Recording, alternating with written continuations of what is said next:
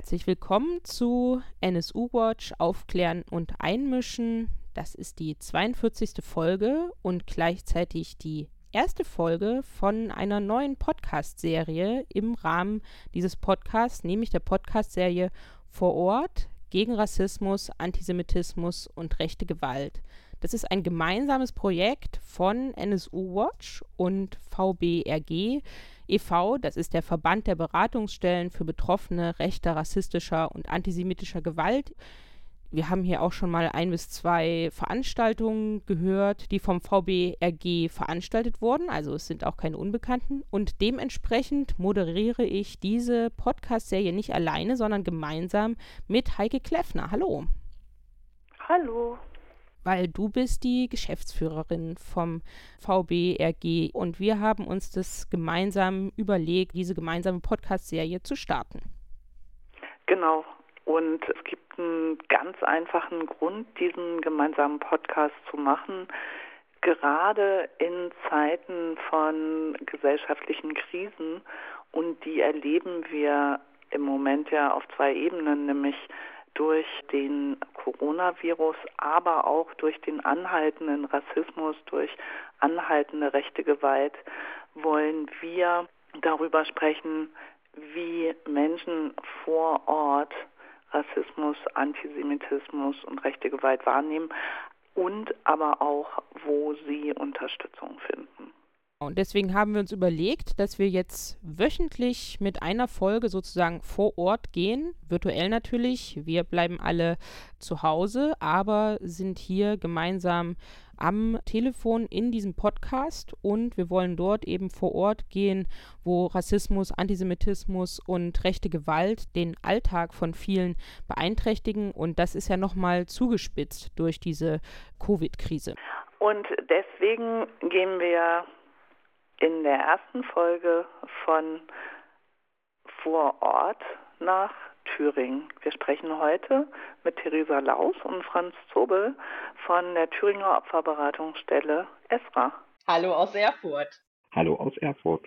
Schön, dass ihr dabei seid und gemeinsam sozusagen mit uns auch darauf aufmerksam macht, auch in Zeiten der Covid-Krise, wo über nichts anderes gesprochen wird, leider rechte Gewalt, Rassismus und Antisemitismus weiterhin ein Problem bleiben, auch wenn das so ein bisschen aus dem Blick der Gesellschaft geraten ist in den letzten Tagen. Und genau deswegen machen wir ja auch diese Reihe, um darauf aufmerksam zu machen. Genau, vielleicht fangt ihr einmal an zu erzählen, wie ist denn die Situation bei euch in Thüringen? Was ist in den letzten Wochen passiert? Was macht diese Covid-Krise für einen Unterschied, ja, wenn es um die Situation von Menschen, die von Rassismus, Antisemitismus und rechter Gewalt betroffen sind? Was macht ihr da als Beratungsstelle für Beobachtungen? Also wir haben ähnlich Beobachtungen, dass mit der aktuellen Entwicklung rund um Covid-19 natürlich die Krise, also auch Rassismuskrise sozusagen, die Gefahr einer weiteren Eskalation von Rassismus einhergeht. Das heißt, rassistische Stereotypen, Zuschreibungen, die in der Gesellschaft fest verankert sind gegenüber Menschen, die als fremd markiert werden, entladen sich halt jetzt an, in verschiedenen Situationen. Und da sind bei uns in Thüringen jetzt ein, einige Fälle vorgefallen, die wir auch öffentlich gemacht haben. Da geht es zum einen um Suhl, um die Landeserstaufnahmeeinrichtung für Geflüchtete in Thüringen. Dort wurde nach dem Beka also dort wurde bekannt, dass es eine Covid-19-Infizierung gab und dann wurde diese Einrichtung unter Quarantäne gestellt, aber die BewohnerInnen wurden halt nicht adäquat informiert und auch nicht versorgt. Und daraufhin ist natürlich verständlicherweise eine Panik ausgebrochen. Insbesondere soll es hier um eine Gruppe von circa 20 BewohnerInnen gegangen sein. Die Polizei reagierte darauf mit einem massiven Polizeieinsatz, also mit Wasserwerfern und so weiter, das auch bei anwesenden lokalen JournalistInnen nur für Kopfschütteln gesorgt hat, wodurch ja auch diese rassistischen Stereotype in der Gesellschaft bedient wurden, also durch diesen massiven Polizeieinsatz. Und zusätzlich verbreitet die Polizei Falschmeldungen, also unter anderem, dass dort eine IS-Flagge gehisst wurde, was aber sich als total als Fake News herausgestellt hat und das auch von der Polizei dort vor Ort nicht überprüft wurde. Und äh, das war dann Grundlage für eine bundesweite rechte Hetzkampagne. Also von AfD, Identitäre Bewegung, Junge Freiheit, Kompakt, Todesdrohungen in sozialen Medien gegen die Bewohnerinnen und in Kommentarspalten. Und das zeigt eigentlich, dass hier Polizei, also hier insbesondere die Polizei in Suhl, da in Zeiten von eskalierendem Rassismus zusätzlich die Bewohner in, in Gefahr gebracht hat. Und dann kommt auch noch so eine Nicht-Sensibilität der Behörden hinzu, wo man einfach sagen muss, dass dann angefragt wurde, ob die Bundeswehr die Menschen dort, also die Einrichtung überwachen, unter anderem überwachen könnte. Also bei Menschen, die schlimme traumatische Erfahrungen gemacht haben, traumatisiert sind, die aus Kriegsgebieten kommen. Also das zeigt eigentlich, wie hier ja institutioneller Rassismus, rassistische Stereotypen im Zusammenhang auch nochmal mit Covid-19 nochmal eskalieren. So. Genau. Ein anderer Fall war in Rudolstadt Schwarzer. Dort geht es um, ging es um Mitarbeiter und Engagierte des Haskala. Das ist das Büro der Landtagsabgeordneten Katharina König-Preuß von der Linken die angeboten hatten, die Tafel in Rudolstadt Schwarzer zu unterstützen, weil es dort zu einem Personalmangel gekommen ist und sie halt ihre Unterstützung angeboten haben und die haben sich in zwei Schichten an dem Tag eingeteilt und die erste Schicht hat schon eine Vielzahl von abwertenden rassistischen Äußerungen gehört von Menschen, die dort engagiert sind oder dort arbeiten, insbesondere auch über geflüchtete Menschen. Und als am Nachmittag dann in der zweiten Schicht zwei Menschen mit Migrationsgeschichte kamen, gab es dann krasse rassistische Äußerungen, unter anderem wie, dass jetzt die EhrenamtlerInnen gehen würden, weil, wenn die Ausländer kommen. Die Beispiele aus Suhl und aus Schwarzer machen ja deutlich, dass Rassismus tatsächlich in Zeiten der Corona-Krise für die Betroffenen noch direkter und noch gefährlicher wird. Gibt es eigentlich in Thüringen auch tätliche Angriffe auf der Straße. Was weiß man darüber? Es gibt noch einen Fall sozusagen, der bekannt geworden ist über das studentische Hochschulmagazin nach Krützel der Friedrich-Schiller-Universität in Jena. Und da berichtet hat eine Betroffene davon, dass sie schon ein Dutzend Mal jetzt seit dem Beginn der Ausbreitung des Coronavirus angepöbelt, beleidigt und sogar einmal fast geschlagen wurde.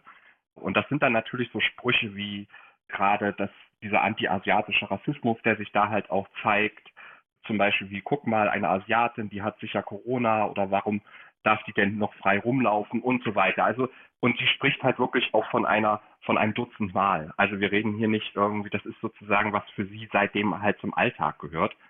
Und das verdeutlicht, dass halt, ich denke, da ganz viel, was gerade passiert, bekommen auch wir natürlich als Beratungsstelle nur dann mit, wenn uns das gemeldet wird, wenn das veröffentlicht wird. Ich denke da gerade an Nachbarschaften. Wenn jetzt Menschen zu Hause sind, sozusagen in den Häusern und so weiter, dass sich da auch gerade wieder Rassismus entlädt.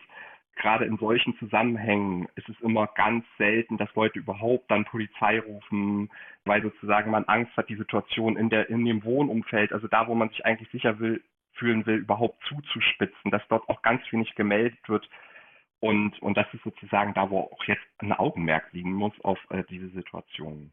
Und dass es natürlich auch tatsächlich Leute geben muss, die sich einmischen, solidarisieren und die Betroffenen nicht allein lassen. Jetzt ist es ja so, ihr beobachtet ja schon lange ein hohes Ausmaß an rechter Gewalt in Thüringen und habt in vor einigen Wochen auch eine Jahresbilanz zum Ausmaß rechter Gewalt in 2019 veröffentlicht. Und ich glaube, dass wir immer wieder vergessen, wie alltäglich rechte Gewalt inzwischen geworden ist. Vielleicht könnt ihr dazu einfach mal auch Fälle beschreiben, in denen ihr Betroffene begleitet habt und weiter begleitet. Ja, also prinzipiell würde ich gerne auch nochmal auf die Statistik eingehen, die wir veröffentlicht haben. Und zwar ist es also gerade auch im Hinblick auf die Anschläge, die letztes Jahr passiert sind in Hanau, in Halle, auch der Anschlag auf Walter Lübcke, erschreckend, dass eben sozusagen die Normalisierung dieser Gewalt einfach immer noch fortschreitet und äh, Betroffene eben auch immer noch berichten, dass sie nicht ernst genommen werden, dass die Motive auch gar nicht erfragt werden bei der Polizei beispielsweise oder im Gericht. Und wir haben trotz dessen, dass wir einen Rückgang auch verzeichnet haben, also mit insgesamt 108 Angriffen in 2019, auch festgestellt, dass sozusagen das Niveau natürlich immer noch sehr hoch ist im Vergleich zu den Jahren davor. Also, dass wir sozusagen von 2015 bis 2020 insgesamt 713 Angriffe gezählt haben mit fast 1100 Menschen, die betroffen waren, also mindestens und auch immer noch von einer hohen Dunkelziffer ausgehen, weil es natürlich immer noch so ist, dass viele Betroffene nicht anzeigen aus verschiedenen Gründen, kein Vertrauen haben zur Polizei, sich eben auch nicht in so lange Verfahren wagen möchten, bestimmte Risiken auch nicht eingehen wollen, die mit solchen Verfahren zusammenhängen, aber eben natürlich auch natürlich diese Alltäglichkeit, die für viele Betroffene da ist, also auch insbesondere Bedrohungen, aber zum Teil auch körperliche Angriffe werden als fast schon normal bezeichnet für die Betroffenen in einigen Fällen. Also dass eben auch beschrieben wird, dass gar nicht mehr angezeigt wird, weil es wird eh nichts gemacht und das passiert ja jeden Tag und das lohnt sich ja nicht. Und das ist das, was, was wir immer wieder hören. Und ähm, es gab auch so einige Angriffe, die wir natürlich auch exemplarisch beschreiben können. Also gerade in den letzten Jahren beispielsweise Sachen, die auch bis heute noch andauern, auch immer noch nicht fertig verhandelt sind, wo es noch kein Urteil gibt. Beispielsweise der Fall in Fretterode, wo zwei Journalisten angegriffen worden sind aus dem Haus von Thorsten Heise, also einem militanten organisierten Neonazi, dort eben mit Messer verfolgt worden, also Messer, Messer angegriffen, mit Schraubenschlüssel angegriffen worden sind, verfolgt worden sind mit dem Auto, bis es einen Unfall gegeben hat. Es dann auch lange gedauert hat, bis es überhaupt eine Anklage gegeben hat, trotz dass es sozusagen auch Fotos gab der Angreifer, dass es Aussagen gab durch die Betroffenen. Gibt es bis heute noch keinen Termin für eine Verhandlung auf Ballstedt? Das ist ein Fall aus 2014, der auch nochmal exemplarisch ist, auch für so Verfahren, die sehr lange dauern wo eine Kirmesgesellschaft angegriffen worden ist von mehreren Neonazis, wo es 15 Angeklagte gibt. Der Prozess 2017 dann mit einem Urteil beendet wurde, dass zehn Haftstrafen verhängt worden sind, das bis heute noch in der Revision hängt. Also auch da die Betroffenen sich alleine gelassen fühlen. Aber dazwischen gibt es natürlich auch Betroffene, die uns von Angriffen auf der Straße in ihrem Wohnumfeld berichten, zum Teil auch mit Waffen, also mit Messern, mit Pfefferspray, auch Angriffe, die hier mitten in Erfurt in der Stadt passiert sind, wo Geflüchtete beispielsweise zu dritt irgendwo gesessen haben, dann auch von großen Gruppen angegriffen worden, die zum Teil vermummt sind, die einfach flüchten konnten, wo es auch keine keine wirklich befriedigenden Ermittlungen gegeben hat, keine Urteile, auch keine Strafen für die Täter, weil die gar nicht festgestellt werden konnten. Und das ist einfach eine, eine Vielzahl an Fällen, die, die uns auch so in der alltäglichen Beratung immer wieder unterkommen. Und äh, auch vor allem, wenn man nochmal die Zahlen betrachtet, natürlich eine, eine, hoch, eine hohe Zahl an Bedrohungen auch festzustellen ist. Also von den 108 Fällen haben wir 36 Nötigungen, Bedrohungen gezählt, die aber auch für die Betroffenen in diesen Fällen die gleichen Folgen haben wie ein Angriff, also die Bedrohungen, die sozusagen im Internet oder auf der Straße ausgesprochen werden und Betroffene gar nicht so belasten, die haben wir gar nicht in die Statistik mit einbezogen. Zum Beispiel die Todeslisten, die es gegeben hat, die von äh, der Nordkreuz-Gruppe äh, veröffentlicht worden sind, in denen es auch Betroffene in Thüringen gegeben hat, wurden gar nicht in die Zählung mit einbezogen. Und Körperverletzungen haben wir insgesamt 71 gezählt und davon eben auch 30 gefährliche Körperverletzungen beziehungsweise auch eine versuchte Tötung. Und das zeigt schon auch, wie massiv natürlich immer noch dieses Problem ist. Und es verwundert daher auch sehr, dass natürlich auch Polizeigerichte immer noch so lange brauchen, um solche Sachen zu einem Ende zu bringen. Wenn wir nach Thüringen schauen, wissen wir aber auch, dass es dort zwei sehr erfolgreich arbeitende NSU-Untersuchungsausschüsse gegeben hat und auch eine Enquete-Kommission gegen Rassismus und Diskriminierung. Macht diese Arbeit einen Unterschied? Gibt es vielleicht irgendwie eine Veränderung im Blick oder wie auf Rassismus und rechte Gewalt geblickt wird oder konnte diese Arbeit noch nicht in der Fläche sozusagen greifen? Also ich glaube gerade zum Beispiel bei den beiden NSU-Untersuchungsausschüssen, also auch zumindest gerade der erste auf jeden Fall, der zweite genauso, aber gerade der erste NSU-Untersuchungsausschuss, der hatte ja zum klar zum Ziel, die, den NSU-Komplex aufzuarbeiten, insbesondere aus der Verantwortung Thürings auch für das staatliche Versagen, was sich hier insbesondere in den 90ern und Anfang der 2000er gezeigt hat. Und das wurde unglaublich erfolgreich. Also der Bericht äh, kann man lesen, dort die, das Versagen des Staates auch vom Verfassungsschutz bis zur Polizei und so weiter wurde dort detailliert herausgearbeitet. Genauso wie die Enquete-Kommission, die ja auch sozusagen dann eine Folge daraus war, sozusagen sich auch nochmal mit dem Thema Rassismus und gerade auch anderen Phänomenen der gruppenbezogenen Menschenfeindlichkeit als gesamtgesellschaftliches und als institutionelles Problem auseinanderzusetzen, da auch unglaublich viel herausgestellt hat, herausgearbeitet hat, die Probleme benannt wird durch verschiedenste ExpertInnen, die dort eingeladen waren. Und was beide oder die Enquete-Kommission gemacht haben und zwei beide NSU-Untersuchungsausschüsse, ist klare Empfehlungen zu geben, wie jetzt aus dieser Analyse damit umgegangen werden können. Und da kommt sozusagen das Problem. Also so, oder was wir auch in Thüringen sehen, wo es sicherlich auch Sachen gab, die umgesetzt wurden, aber ganz viele Sachen, die halt bis heute noch da liegen und wo erstmal nichts weiter passiert. Äh, sicherlich gibt es da auch viele Sachen, wo man sagen muss, das hat nicht nur, kann nicht nur auf Länderebene geklärt werden, da braucht es auch auf Bundesebene Regelungen. Aber zum Beispiel, wenn wir uns jetzt mal zum Thema institutionellen Rassismus angucken, Racial Profiling, da gibt es klar irgendwie den Auftrag oder die Handlungsempfehlung der Enquete-Kommission zu sagen, hier muss, müssen die Bestimmungen, also das geht ja auch um Landesgesetz, Thüringer Polizeigesetz, Polizeiaufgabengesetz, die gesetzlichen Bestimmungen sich anzugucken und dass auch Racial Profiling dort verboten werden soll.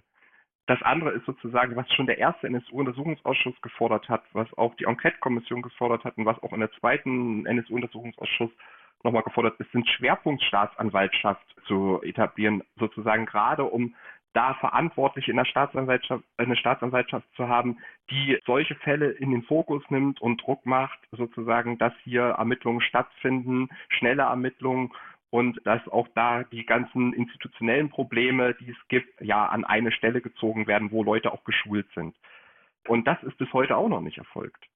Und äh, hinzu kommt auch noch ein ganz großes Problem. Ich meine, da gibt's, das hat Rot-Rot-Grün, äh, hat da gearbeitet, auch in den letzten Jahren geht es um eine unabhängige Antis Antidiskriminierungsstelle, die bis heute noch nicht in Thüringen gibt, was auch uns in der Arbeit immer wieder belastet, dass wir viele Anfragen haben, wenn wir über Alltagsrassismus reden, über äh, Erfahrungen der Menschen, die tagtäglich machen, ob bei der Wohnungssuche, bei der Jobsuche, also immer wieder Rassismus begegnen, dass das sozusagen da keine Anlaufstelle zurzeit gibt, keine unabhängige Anlaufstelle. Und da ist auch, hat die Enquete-Kommission das schon gefordert, das stand auch schon im Koalitionsvertrag drin. Das sind so Sachen, wo es lange dauert, lange Prozesse, wo man sich ankönnen, da muss man erstmal was machen. Das zeigt einfach, dass hier nicht das Interesse gibt, sozusagen, wie das bei anderen Themen da ist, wo man eigentlich äh, ganz klar sagen müsste, es muss jetzt unbedingt dringend gehandelt werden. Und dieser krassen Eskalation von Rassismus. Jetzt wirkt es ja so, also wenn man Bundesinnenminister Horst Seehofer zuhört und anderen, die Politik äh, sagt, sie hat die Gefahr durch rechte Gewalt, Rechtsterrorismus und Rechtsextremismus erkannt.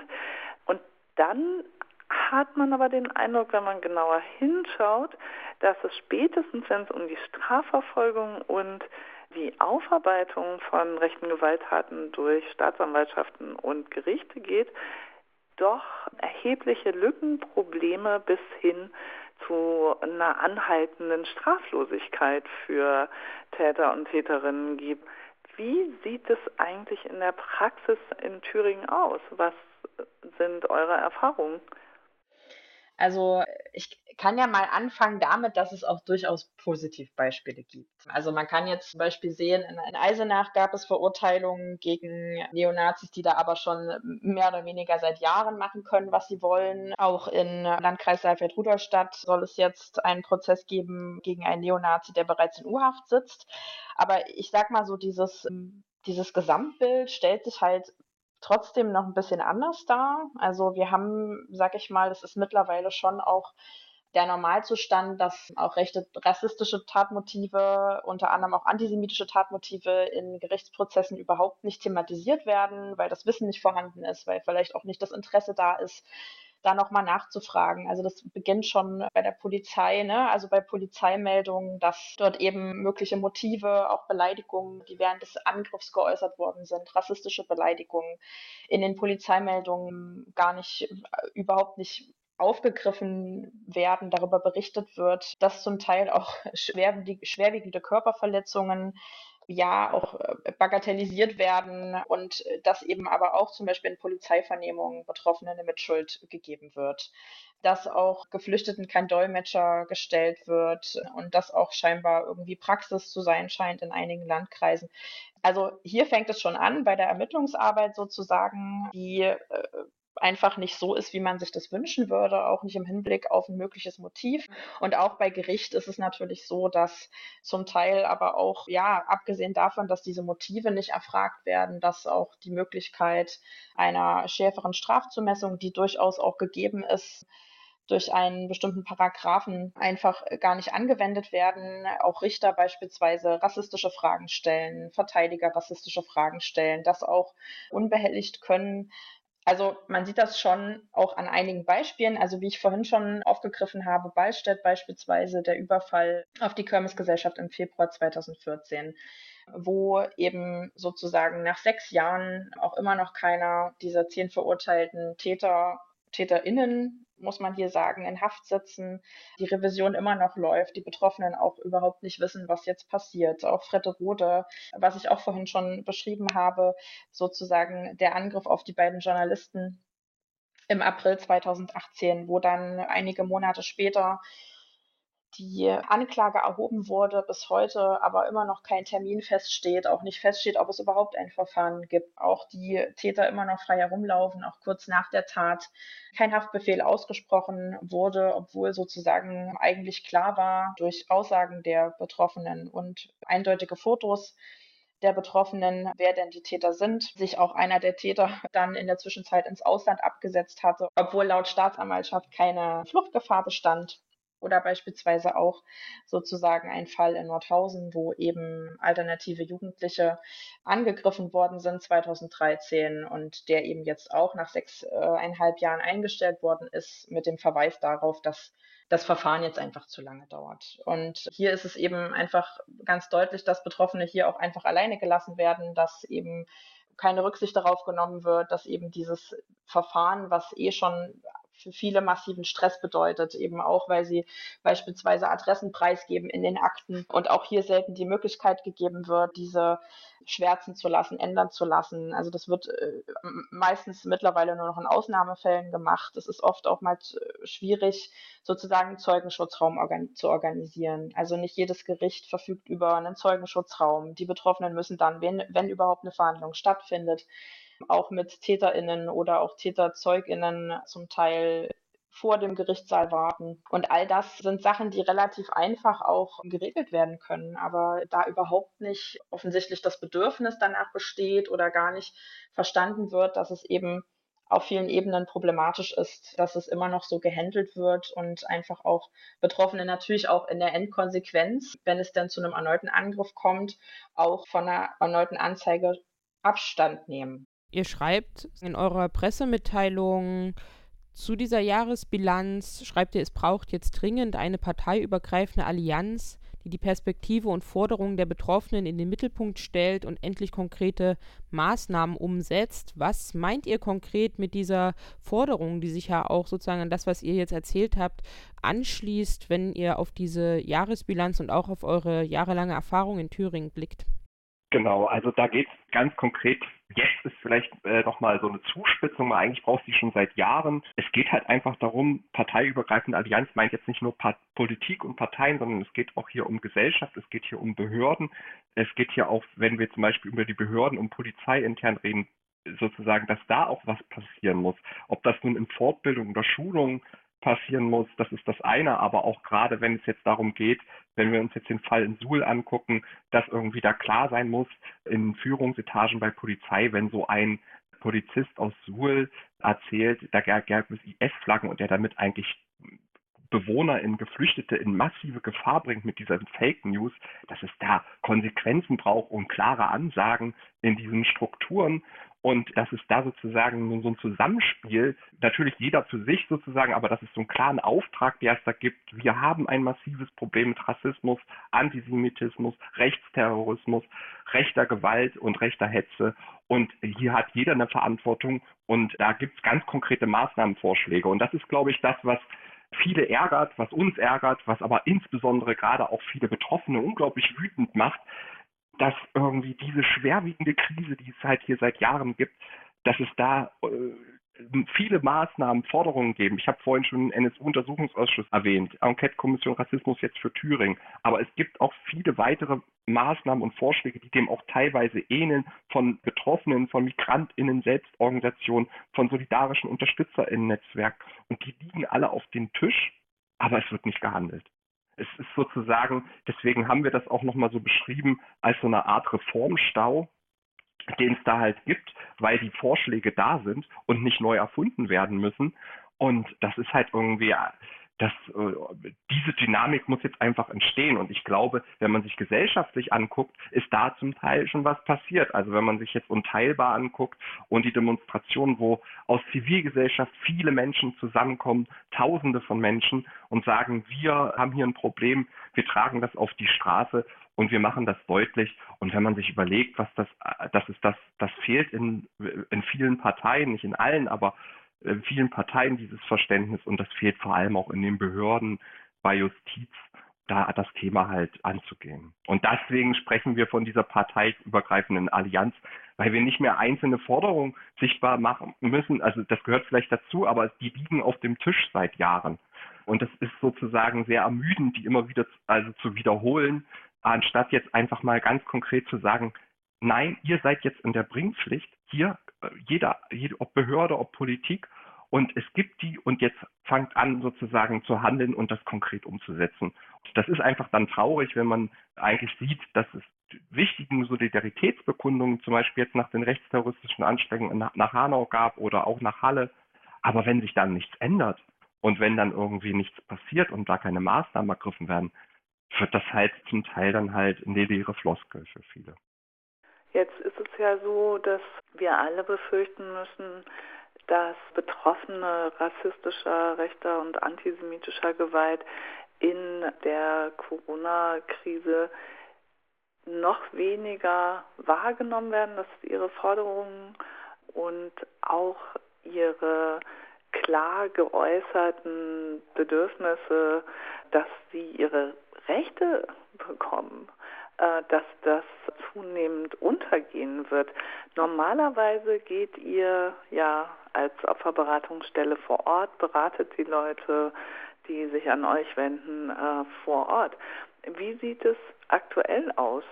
Also aktuell ist es so, dass wir weiterhin eigentlich wie immer erreichbar sind als Beratungsstelle jetzt erstmal weil die Kontaktaufnahme auch so, das Einzige, was wir zurzeit nicht anbieten, ist äh, sozusagen eine Face-to-Face-Beratung in, in unseren Räumen sozusagen, sondern da wird dann sozusagen, man nimmt Kontakt auf per Telefon, per E-Mail, über die Website und kann auch über die sozialen Netzwerke bei Twitter, Facebook oder Instagram und kann uns darüber erreichen und dann sozusagen vereinbaren wir auch ein Erstgespräch ganz normal und das findet dann entweder in der telefonisch statt oder online. Da gibt es ja verschiedene Möglichkeiten.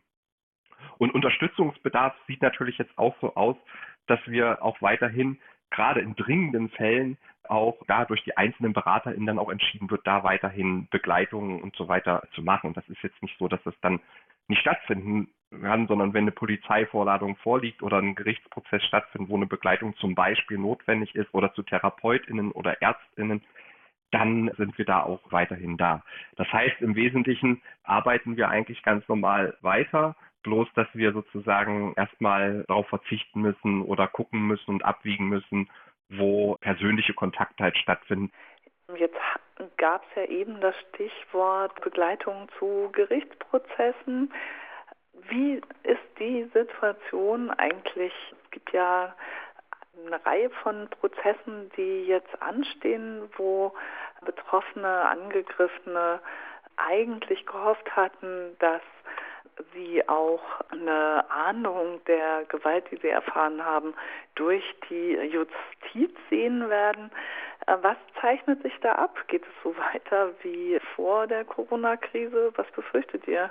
Ich kann ja auch erstmal konkret machen, also vor allem im April und Mai die Prozesse zu dem Angriff auf das IOZ in Erfurt 2016 äh, stattfinden sollten oder sollen. Also das ist im, Mai beispielsweise auch der Angriff, der auf dem Christopher Street Day letztes Jahr passiert ist oder einer der Angriffe. Und es ist jetzt so, dass bei der Polizei zumindest. Äh, da kann ich aber auch nicht sagen, wie die allgemeine Situation aussieht, weil da ist auch gibt es keine Übersicht derzeit für Thüringen.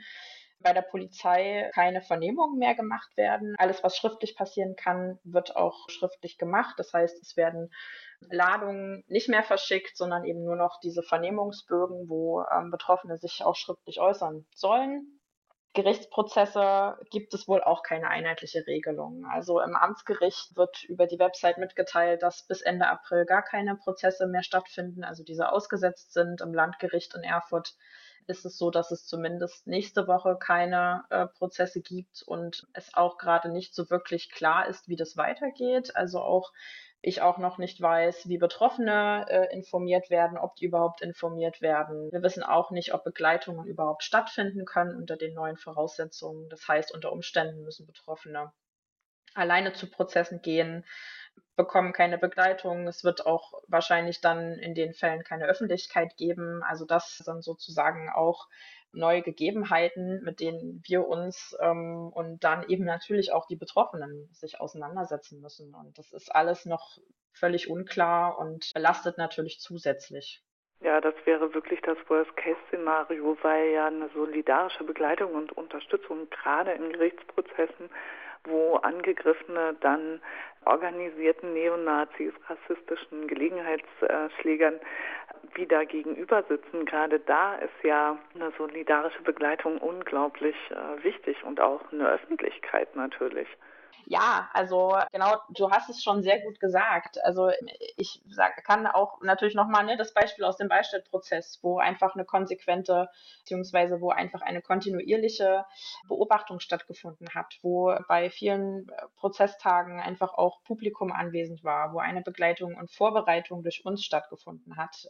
Also es ist einfach für Betroffene ein enormer Stress, wenn sie wissen, dass sie dort auch Angeklagten gegenüber sitzen, TäterInnen gegenüber sitzen, also auch einer großen Anzahl zum Teil an Angeklagten gegenüber sitzen und vielleicht auch nicht wissen, ob zum Beispiel im Publikum auch Nazis sitzen. Und das ist natürlich, also vielen nimmt es sozusagen auch den Stress, wenn sie wissen, da ist, ist noch jemand dabei, der mich unterstützt. Und äh, das ist natürlich dann einfach alles nicht mehr gegeben. Also zum einen, ne, also die, die Unklarheit darüber, was passiert dann und aber auch noch der Gedanke darüber, dass so ein Prozess ohnehin schon sehr belastend ist, ist einfach gerade in dieser Situation, wo Betroffene zum Teil auch natürlich noch alleine zu Hause sind, in der Isolation sitzen, einfach eine sehr, sehr krasse Situation, mit der viele Leute eben dann auch nicht umgehen können. Nach allem, was ihr beschrieben habt, stellt sich natürlich auch die Frage, und Franz hat es auch schon gesagt, es gibt vielleicht eine gesellschaftliche Veränderung auch in Thüringen, aber natürlich kann man momentan vielleicht nicht Protest und Solidarität zum Beispiel auf die Straße tragen. Aber was gibt es, gibt es aus eurer Sicht vielleicht trotzdem Möglichkeiten für die HörerInnen, aktiv zu werden, ihre Solidarität zu zeigen, wenn man sich, wenn man sich jetzt einfach mit diesem Alltag in Thüringen konfrontiert sieht, mit allem, was wir jetzt gemeinsam besprochen und gehört haben, was kann man tun, auch in Zeiten der Covid-Krise? Ich würde sagen, in Zeiten der Covid-Krise kann auch das gelten, was sonst gilt. Also das heißt, nicht wegschauen, wenn man rassistische Rechte, antisemitische Gewalt beobachtet, natürlich auch sonstige Gewalt. Aber gerade sozusagen im Wohnumfeld, wo wir auch viele Angriffe, Bedrohungen gezählt haben, gilt es natürlich auch jetzt genauer hinzuschauen, wenn man was bemerkt im Haus, wenn Leute sich bedroht fühlen, da eben auch solidarisch zu sein, auch das ernst zu nehmen, für die Leute da zu sein, wenn es auch nur per Telefon ist. Genau, ansonsten gibt es natürlich auch die Möglichkeit, sich generell zu solidarisieren mit Menschen, die beispielsweise nicht in der Lage sind, das Haus zu verlassen, aufgrund äh, dessen, dass sie eine Risikogruppe sind oder vielleicht auch einfach aus anderen äh, Gründen verhindert sind. Gibt es beispielsweise auch gerade Netzwerke, die sich bilden. Also auch in Erfurt gibt es ein Netzwerk aus verschiedensten Initiativen, also der Einkaufshilfe beispielsweise, dem Eller Lastenrad, auch dem AJZ, ähm, dem Solidaritätsnetzwerk, die sich untereinander vernetzen, auch solche Einkaufs-Alltagshilfen anbieten, ähm, auch Post abholen, ähm, Apothekengänge erledigen und ähnliches und man eben sich auch hier gerne natürlich beteiligen kann oder eben auch gerade an Projekte und Initiativen zu spenden, die gerade vielleicht eben einfach Verluste haben, dadurch, dass sie keine Veranstaltungen ausrichten können. Und ich glaube, das ist einfach gerade ganz wichtig und viel wichtiger als sonst, eben einfach solidarisch zu sein. Und was ich noch ergänzen will, ist zum Beispiel auch, was man jetzt am Internationalen Tag gegen Rassismus erlebt hat, zum Beispiel in Erfurt, gab es halt äh, den Aufruf zu sagen, Banner in die Transpar äh, an zum Beispiel an die Fenster zu hängen mit politischen Forderungen. Und wenn wir jetzt nochmal zurückkommen auf den Anfang, wenn es jetzt um zum Beispiel die und um diese Kontaktsperre oder Ausgangsbeschränkung, wie auch immer das jetzt heißt, und Quarantänemaßnahmen gerade für Geflüchtete denkt, dass man jetzt nochmal ganz klar die Forderung aufmacht, zu sagen, hier solche Massenunterbringungen müssen schnellstens gestoppt werden.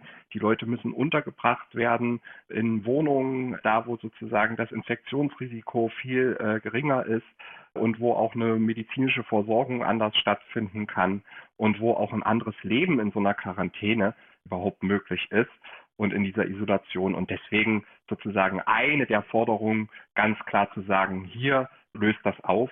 Und da gibt es ja auch verschiedenste Forderungen oder genauso auch auf die Situation in Lesbos hinzuweisen, in den Flüchtlingslagern und da äh, zu gucken, irgendwie, dass man diese politischen Forderungen, die man sonst auf die Straße getragen hat, weiterhin stark zu machen, ob in sozialen Medien mit einem Transparent am Fenster und diesen Aktivismus weiterhin zu zeigen. Ja, vielen Dank und vielen Dank auch für eure Arbeit in Thüringen. Und vielen Dank auch, dass ihr dabei wart bei der ersten Folge NSU Watch Aufklären und Einmischen vor Ort gegen Rassismus, Antisemitismus und rechte Gewalt. Sehr gerne und danke. Ja, danke. Danke für die Einladung. Und in der nächsten Folge sprechen wir mit der Opferberatung Response in Hessen unter anderem über die Situation in Hanau knapp sechs Wochen nach dem rechtsterroristischen und rassistischen Attentat. Seid dabei, wir freuen uns auf euch. Ja, und das war damit auch die 42. Folge von NSU Watch Aufklären und Einmischen. Wie immer stellen wir euch Links aus dem Podcast zusammen, den Link zu Esra, den Link zu VBRG und ähm, wie gesagt, wir kommen jetzt wöchentlich mit einer solchen Folge raus. Das ist der Plan und bis dahin findet ihr uns im Internet nsu-watch.info und verband-brg.de. Bei Twitter sind wir at nsuwatch und at rechte Gewalt und bei Facebook sind wir auch zu finden und wir hören uns dann in der nächsten Woche mit der zweiten Folge von NSU Watch Aufklären und Einmischen vor Ort gegen Rassismus, Antisemitismus und rechte Gewalt wieder. Ähm, dann auch wieder mit dir, Heike. Vielen Dank dafür. Vielen Dank, Caro. Und bis nächste Woche. Tschüss, bis nächste Woche.